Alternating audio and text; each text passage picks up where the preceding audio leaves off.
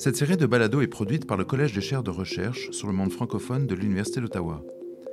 Le Collège des chaires de recherche ainsi que le programme de chaires Mobilité francophone sont des initiatives créées, soutenues et financées par le vice-rectorat à la recherche et à l'innovation de l'Université d'Ottawa. Le collège a pour objectif de faire rayonner la recherche au sein des francophonies ontariennes, canadiennes et internationales. Le projet de balado est financé par le vice-rectorat international et francophonie. Ce balado est rendu possible grâce à l'appui du département de communication de l'Université d'Ottawa et réalisé par Fatine Boutaleb, étudiante dans ce département. Nous recevons aujourd'hui Louise Bouchard et Jacinthe Savard, co-titulaires de la chaire de recherche de l'Université d'Ottawa et de l'Institut de savoir Montfort sur la santé des francophonies de l'Ontario. Louise Bouchard, bonjour et bienvenue. Votre chaire est conjointe entre l'Université d'Ottawa et l'hôpital Montfort quelle est l'importance de cette collaboration entre les deux institutions? Ben, il faut remonter euh, un petit peu dans le temps et se rappeler l'affaire Montfort, hein, que tout le monde connaît à la fin des années 90, plus précisément 97, où le gouvernement Harris euh, de l'époque avait voulu fermer le seul hôpital francophone de la province. Alors, une, une mobilisation collective d'envergure s'en est suivie des milliers de personnes étaient descendues dans la rue sur la gouverne de Gisèle Lalonde pour affirmer haut et fort mon fort fermé jamais et euh, leur contestation euh, contre cette décision qui, qui, a finalement été renversée. Alors donc de ce contestation est né euh, le réseau des services de santé en français. C'est important euh, de, l'Est de l'Ontario. C'est important pour notre petite histoire.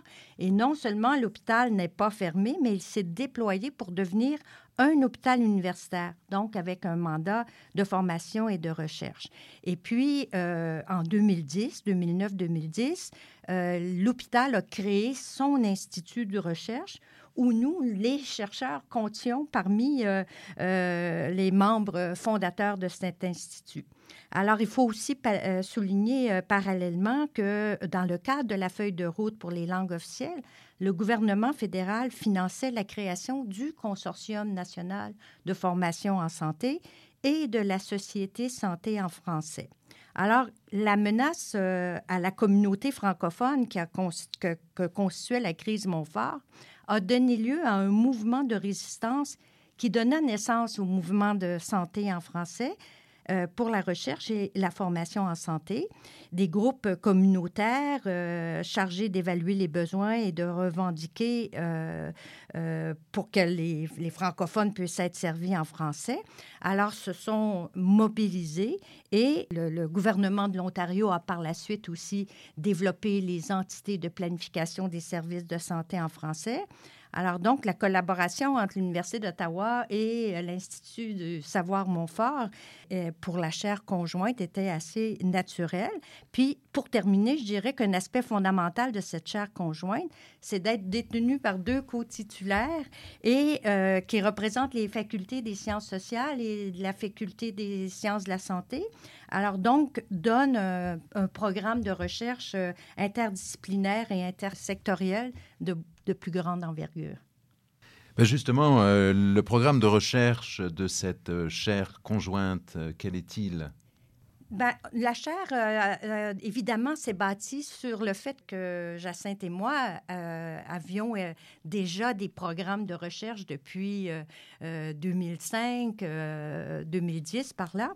Alors donc, on, veut, voulait donc consolider la base de connaissances qui, qui cerne les conditions de vie des francophones en situation minoritaire, les états de santé, incluant les états de santé de sous-groupes comme les aînés, les jeunes, les immigrants, euh, l'expérience des services et des barrières linguistiques, puis la capacité euh, organisationnelle d'offres de services en français. On va y revenir plus, euh, plus en détail. Par exemple, de mon côté, j'ai davantage orienté mes recherches en santé des populations et les déterminants sociaux de la santé. Alors, j'ai en premier lieu cherché à vérifier par des analyses secondaires de l'enquête de santé dans les collectivités canadiennes l'hypothèse que la situation minoritaire pouvait compter parmi les déterminants de la santé.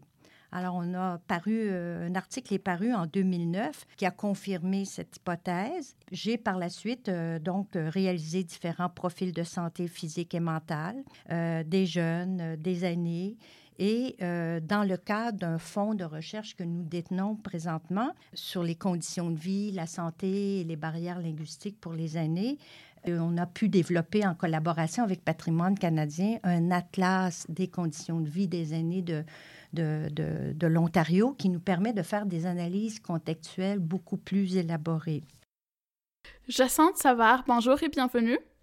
Quelles sont les principales questions qui intéressent votre chaire de recherche? De mon côté, j'ai davantage axé mes recherches sur l'accès aux services en français, les obstacles à l'obtention de services en français, la sensibilisation des gestionnaires, des professionnels et des futurs professionnels de la santé aux besoins des populations francophones et aux impacts de ne pas recevoir de services dans sa langue, afin de mieux préparer les futurs professionnels de la santé à offrir activement des services en français. Donc, on a beaucoup travaillé aussi sur les aspects de la pédagogie, de comment former les futurs professionnels de la santé pour les préparer spécifiquement à travailler dans les communautés francophones en situation minoritaire.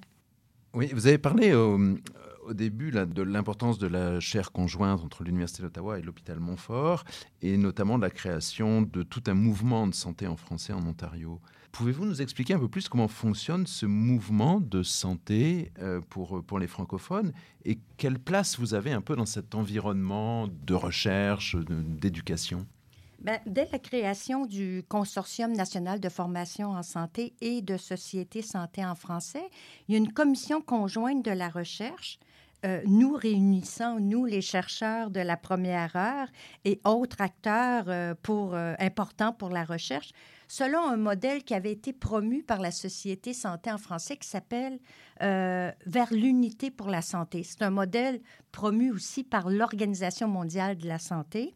Alors, donc, c'est l'idée de travailler ensemble les différentes parties pour euh, euh, notre objectif commun qui est une meilleure santé et des meilleurs services euh, pour les francophones. Alors, donc, dans cette commission conjointe, on a pu développer les axes stratégiques de recherche dès le départ, donc santé et déterminant, culture et langue, gouvernance et organisation des services, accès, qualité, sécurité des soins. Alors, dès, dès, le départ, il y a un dossier qui est apparu névralgique. Ça a été celui des données probantes. Euh, pour les analyses secondaires d'enquête de santé euh, que j'ai menées, par exemple, les chercheurs, on, est, on été rapidement confrontés d'abord aux difficultés méthodologiques d'étudier des petites populations comme les francophones en situation minoritaire et davantage à l'échelle locale, euh, là où on doit faire la planification de la santé.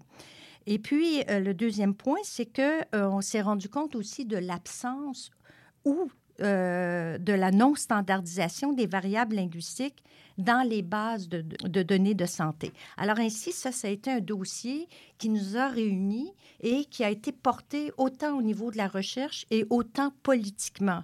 Par exemple, la Société santé en français collabore de près avec les instituts d'agrément Canada et euh, cette collaboration-là a permis d'introduire, par exemple, des normes de qualité, de sécurité et d'accès à, à, à des, d'accès linguistique aux services de santé. Alors donc, il y a une voie politique qui est à la fois menée et une voie aussi euh, de production de connaissances euh, en tant que telle. Dans le, le, milieu de la santé euh, en français, on parle beaucoup de l'offre active. Est-ce que vous pourriez nous expliquer un peu plus ce qu'est l'offre active? Oui, l'offre active, ça peut être défini simplement comme une invitation verbale ou écrite à s'exprimer dans la langue officielle de son choix. Donc, l'offre de parler dans la langue officielle de son choix doit venir avant que la personne le demande. L'offre active, elle doit être présente tout au long du continuum de soins, c'est-à-dire à, l'accueil, mais aussi lorsqu'on dirige quelqu'un vers un autre service. Elle peut être le fruit d'une politique organisationnelle. Ça peut être l'ensemble de l'organisation qui fait de l'offre active puis qui va viser à garantir des services en français dans l'ensemble des services de l'établissement. Mais dans les établissements qui ne le font pas, il y a aussi une possibilité que les professionnels de la santé fassent eux-mêmes l'offre active lorsqu'ils reçoivent un bénéficiaire francophone. Donc, euh, sur le plan organisationnel, on pense à rendre visible le fait qu'un établissement, une clinique offre des services en français. On pense à coordonner les services de manière à ce que les personnes qui souhaitent recevoir des services en français soient assignées à ceux qui peuvent les offrir, donc tout le monde qui le demande ou qui le, veut, qui le souhaite euh, parce que l'offre active, doit, l'offre doit venir avant la demande, mais que tout le monde puisse recevoir des services en français. Tandis que sur le plan individuel, l'intervenant bilingue doit s'afficher comme parlant français, accueillir les clients dans les deux langues, poursuivre l'intervention dans la langue dans laquelle le bénéficiaire le préfère et euh, lorsque le bénéficiaire a besoin de suivi qui ne relève pas de son champ d'expertise, puisse être en mesure de le diriger vers d'autres services en français.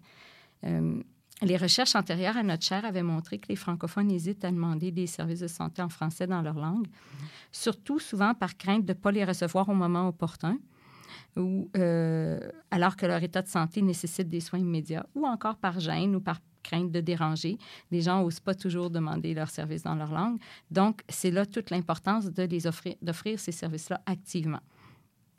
Les études antérieures aussi avaient démontré que les prestataires de services, les professionnels de la santé, hésitent parfois à s'afficher comme parlant français, entre autres par crainte de surcroît de travail, euh, d'avoir des responsabilités additionnelles à leurs tâches habituelles s'il faut qu'ils soient la personne qui va recevoir tous les clients qui demandent des services en français en plus de leurs clients habituels, s'il faut qu'ils fassent la traduction de documents euh, et, d'autres tâches qui ne relèvent pas de leurs tâches habituelles. Donc, euh, il y en a d'autres qui avaient aussi la crainte de ne pas être capable d'assurer une bonne communication en français, que leur français se perde à force de ne pas l'utiliser, puis tout d'un coup, oups, il y a un, client en français, on, leur demande de servir ce client en français. Ils avaient peur que la communication soit pas assez bonne parce qu'ils n'ont pas confiance en leur capacité de s'exprimer en français. Puis c'est un cercle vicieux parce que moins ils le font, moins ils ont confiance. C'est dans ce contexte-là qu'avec euh, des collègues, on a fondé le groupe de recherche sur la formation et les pratiques en santé et services sociaux en contexte francophone minoritaire, qu'on appelle le GREFOPS. Donc, ce groupe s'est formé en 2010 avec l'objectif d'améliorer la préparation des futurs professionnels de la santé à travailler auprès des communautés francophones en situation minoritaire et à pratiquer l'offre active. Donc, on s'est dit que pour savoir comment former les futurs professionnels, il fallait pouvoir répondre à plusieurs questions. Donc, il faut être capable de leur enseigner des connaissances sur quels sont les besoins des communautés francophones en situation minoritaire. Et à, cette époque-là, en 2010, on n'avait pas beaucoup de données. Euh, on avait encore peu d'études qui, euh, qui présentaient les besoins spécifiques des communautés francophones en situation minoritaire. Donc, le GREFOP, a fait quelques études dans ce sens-là, mais on en a fait d'autres aussi pour savoir comment on devait enseigner, comment on devait euh, travailler auprès des étudiants pour qu'ils soient, euh, oui, qu'ils aient des connaissances, mais qu'ils aient aussi euh, une motivation à travailler auprès des francophones, donc un côté affectif qui s'identifie, qui valorise le travail en français et qu'ils aient aussi des savoir-faire. Alors, comment on fait ça concrètement, offrir des services en français à toutes les étapes du continuum de soins? Les dernières euh, recherches, les plus euh, récentes, ont porté sur la mise en, pratique aussi de ces compétences d'offre active. Donc, c'est pas parce qu'on a les connaissances qu'on va nécessairement les appliquer. Il faut que ça devienne un réflexe, il faut que ça devienne une habitude. Donc, nos dernières recherches ont porté sur l'élaboration de scénarios de simulation où les étudiants sont confrontés à différentes euh, problématiques euh, par rapport à la langue, soit que le, patient parle une langue, son conjoint parle une autre langue, soit qu'ils sont deux intervenants, un parle français, l'autre ne le parle pas. Alors, comment ils réagissent dans cette situation-là pour continuer à offrir les services en français? Et on espère que ces, ces, études vont amener les, étudiants à être davantage portés, une fois sur le marché du travail, à pratiquer l'offre active. Les résultats qu'on a jusqu'à maintenant sont, assez, euh, euh, sont surtout de l'ordre de la perception des étudiants. Les étudiants nous disent que les simulations les aident à réaliser l'importance des services en français. Ils nous disent que les, les, les simulations sont bien créées, que les simulations euh, représentent des vraies situations de vie, qu'elles les aident à améliorer leurs connaissances, mais aussi leur motivation à offrir des services en français.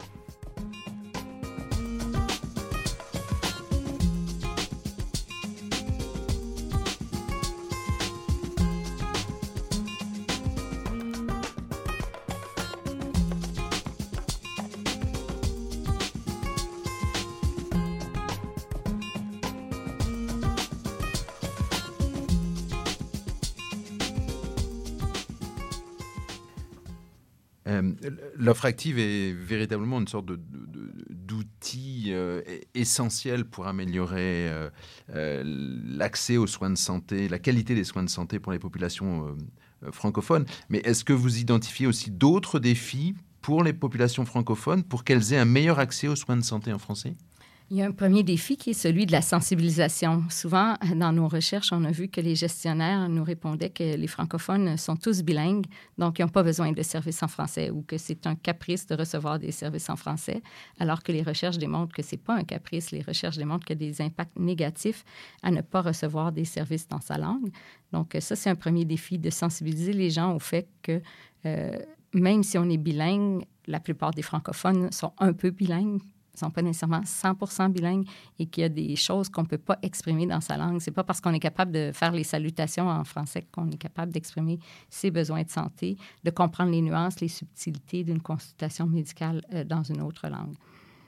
L'autre défi, c'est le défi des petites populations dispersées qui entraîne un défi de ressources humaines puis d'organisation des services. Donc, comment s'assurer que les professionnels, les intervenants qui parlent français, soient assignés aux personnes qui ont besoin de services en français. Donc, c'est souvent un défi dans les organisations. Puis, autant les bénéficiaires que les prestataires de services ne connaissent pas toujours les endroits où les services en français sont disponibles, puisque les services de santé ne sont pas organisés sur une base linguistique. Même les personnes qui ont un médecin qui peut parler en français n'auront pas nécessairement accès à d'autres services comme la physiothérapie ou le soutien à domicile en français s'il n'y a pas des mécanismes concrets de coordination pour assurer euh, ce suivi-là. Par exemple, une personne nous a déjà dit dans une recherche qu'elle euh, avait besoin d'aller en physiothérapie. Son médecin lui a sorti une liste de cliniques de physiothérapie. Elle lui a demandé est-ce qu'il y en a là-dedans qui parlent français? Il lui a dit regarde dans l'annuaire parce que lui n'avait pas pris le temps d'aller faire la recherche. Alors, ça, c'est les, exemples de... Dans nos autres recherches aussi, des gestionnaires nous ont dit qu'il n'y avait pas de répertoire de services en français dans leur région, donc ils ne savent pas, ils ne connaissent pas où sont ces, ces, ces services-là. Donc, c'est vraiment un défi de coordonner les services pour s'assurer que les francophones y ont accès. Même avec la désignation d'établissements, par exemple, il y a des établissements désignés qui ont l'obligation d'offrir des services en français, mais... Euh, les gens n'ont pas toujours la possibilité de se rendre à ces établissements-là. Une personne nous a dit dans une recherche qu'elle avait demandé aux ambulanciers de l'amener à Montfort parce que c'était en français, mais l'urgence à Montfort était pleine. Ils l'ont amené ailleurs. Donc, les gens ne choisissent pas toujours d'aller vers des établissements désignés. Donc, l'autre défi, c'est d'avoir des services en français, même dans les établissements qui ne sont pas désignés. Donc, il y a plusieurs défis comme ça euh, pour l'accès à des services en français. Il y a beaucoup d'autres défis, aussi au niveau de la recherche et je vais passer ça à Louise. Le principal défi au plan de la recherche, c'est évidemment d'avoir des données probantes pour la planification des services. Alors, où sont ces données-là?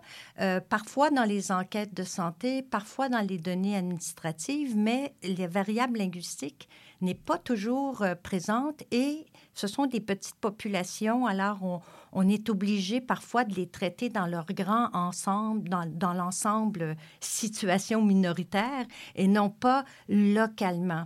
Alors donc, euh, il faut des données primaires. Euh, c'est essentiel pour traiter les petites populations. Il faut donc mettre en place des infrastructures qui permettent euh, de faire cette cueillette de données primaires et euh, euh, nos, collègues du réseau du service de santé en français ont développé l'Institut Qui est un peu, qui est une plateforme de, de, de, cueillette de données que chaque organisation de santé de l'Ontario doit remplir. Comme ça, on a maintenant une base de données sur qui offre des services en français, qui est désigné, qui est potentiellement sera désigné pour offrir des, services de santé en français avec les obligations qui s'en suivent, euh, des données sur les capacités des professionnels, les compétences euh, professionnelles de, parler très souvent.